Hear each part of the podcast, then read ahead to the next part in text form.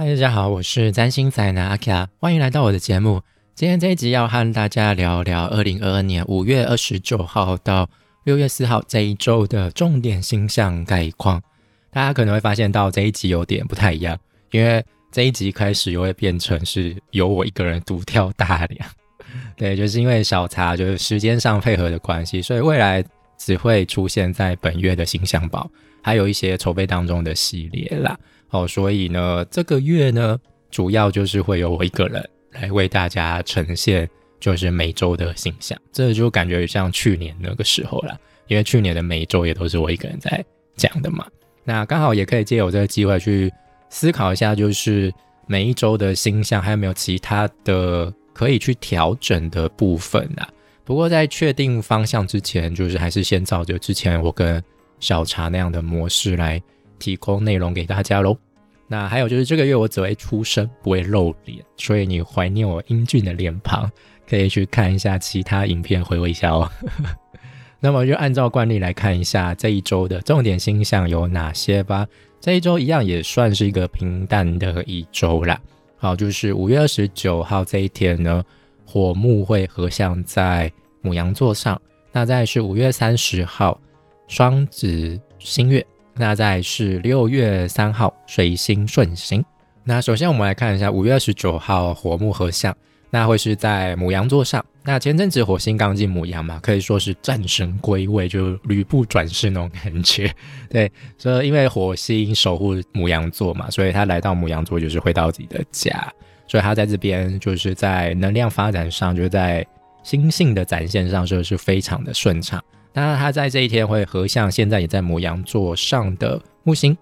那这一组相位，我可以叫它暴冲相位啊，就是会带来相当高度的热情，而且就一不小心可能就会冲出地平线，冲出疆界那种感觉。就是因为火星母羊就是那种一言不合就是要跟你 battle，而且就没什么耐心，然后就很贪快。就一直冲冲冲，非常非常的凶狠。木星是扩张的力量嘛，因为它就是行星界当中最大的那一颗。那在神话界当中，它就是象征着宙斯嘛，就是无所不能的那种。好，所以火星就会像是受到木星的鼓，他们两个人的结合就是非常的，我觉得非常的夸张，非常的具有扩张性。那就是会不断的往前冲。其实我觉得也有点像是那种夸父追日的感觉，因为木星它有代表就是信念、理念的感觉，所以就是我们可能就是会受到木星的鼓舞，目标是在前方了，快去追吧。那那火星就是会就想都没想就开始冲往前去追。这组合相是会发生在母羊座三度上，所以如果你有星星是位在火象星座的母羊、狮子、射手，那这组相会会对对你们带来的是正面的影响。那如果是在开创星座的天平、巨蟹、摩羯，那这组相位对你们来说会是相当的冲突，或者是会带来一些磨合，让你们不太好受。那再来就是五月三十号双子星月，那就在五月底又发生了一次新月。那我觉得这个新月跟月初的金牛日食相比，因为日食就是超级新月嘛，所以月底这个新月，我觉得真的就是相形失色许多。那我觉得我们可能这个月都还活在那种日月食所带来的冲击当中。那月底可能就要面临到另外一个比较轻微的新的开始。所以呢，我觉得可能我们都还在惊魂未定当中，所以就可能我们就会不太会把这个开始当成是一个很重要的事情。那因为真的，一一般的新月跟日月食比起来，就真的就是没有什么。对，所以。呃，这个心愿是表示，就是我们内心会想要有与人交流的需求，或者是会唤起我们就是对于资讯的依赖，我，就可能会有一些资讯焦虑症，尤其像现在疫情非常的严重嘛。所以可能大家到处都是要去收集资讯，要怎么去面对现在疫情的状态？比如说你确诊了，你要怎么去申请补助？或者是我到底是要七加七还是要三加四？哦，就一堆资讯就是要去理清，非常的混乱。当然这些的资讯的收集，或者是跟人之间的交流，就会促使我们在不同生活的领域当中有新的展开。但毕竟双子座是变动星座啦，所以这个星月可能就是虽然说会促成一些开始，但是可能续航力会不太够哦。所以建议大家就是，如果真的有一些新的展开，记得要保持一心不乱，坚持下去，不要被那些流言蜚语啊、那些不实的资讯给影响到。那只要继续坚持下去，就能在下个满月看到成果。那这个新月是发生在双子座九度上，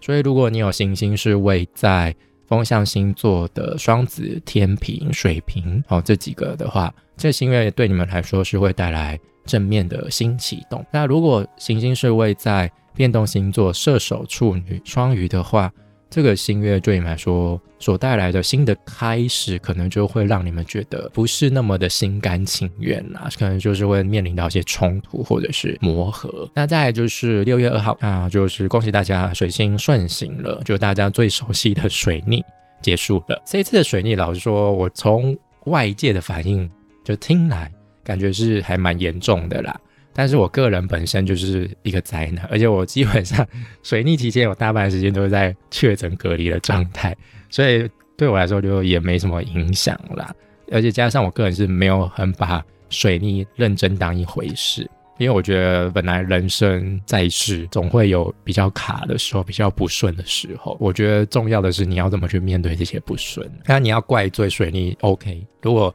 它真的是水逆影响的领域。你要怪罪水逆，我 OK。但是如果呃完全跟水逆没有相关的事情，你要怪罪水逆，我就觉得水星在天上都要，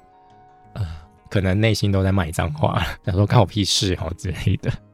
那这些水逆还是有听到一些，就是比如说三 C 产品故障啊之类的新闻啊，比如说像 s e l e n Eleven 的结账系统大宕机。那像水逆其实还有一另外一种含义，就是它可能会回顾，会把一些。旧有的东西再重新带回来，比如说像我觉得比较呼应的就是王心凌吧，因为她不是就是唱在中国的节目唱了《热爱你》，就她又再次红了起来，就大家就开始注意到这首歌。所以我觉得在网络时代那些那些以前很久的过去的事情，我觉得真的都是有机会再重新被大家看到。那可能对于当事人本身，比如创作者本身。可能都会带来一些正面的效应，当然也不也不见得啦。就是如果他有一些坏事被挖出来，那可能就负面的事、负面的效应啦。所以其实水逆是中性的，对它就是呃，虽然说它带来一些不顺，但这不顺，我觉得有时候真的就是让你看到你可能有一些地方过去真的是没有做好，忽略掉了，那就是借由不顺的方式来提醒你，就是哎，你这边要调整喽。哦，不要再继续这样下去哦，不然你会更卡哦，或者你就直接就是要面临到失败喽，哦，这样子的感觉。好，那我觉得这一周大概就是这个样子啊，那就是这一个礼拜真的没有什么，就是星象非常平淡了。当然，我觉得火木合相就是蛮有威力的，大家可以仔细的用心去感受一下，就是在哪一些生活领域当中有那种要爆冲冲出界的感觉。或者是你在面对一些目标的时候，你真的就是有一种家族活力，然后就油门踩到底那种感觉。好了，那以上就是本周的其他星象报啦。那如果你喜欢我的内容，就欢迎按赞、订阅、分享、留言。那还有就是开启小铃铛，才不会错过每一集的内容。那如果你想要不同的方式支持我继续创作下去的话，那就是在留言不是留言区资讯栏当中，就是有提供赞助链接，好，可以透过小额的赞助来资助我创作下去，或者是你对于其他的占星服务有兴趣的话，好，那也可以就是透过就是个人的我的粉砖或者是 IG，好，就是来就是查询一下有哪些占星服务。那我们就到这边结束喽，拜拜，下周见。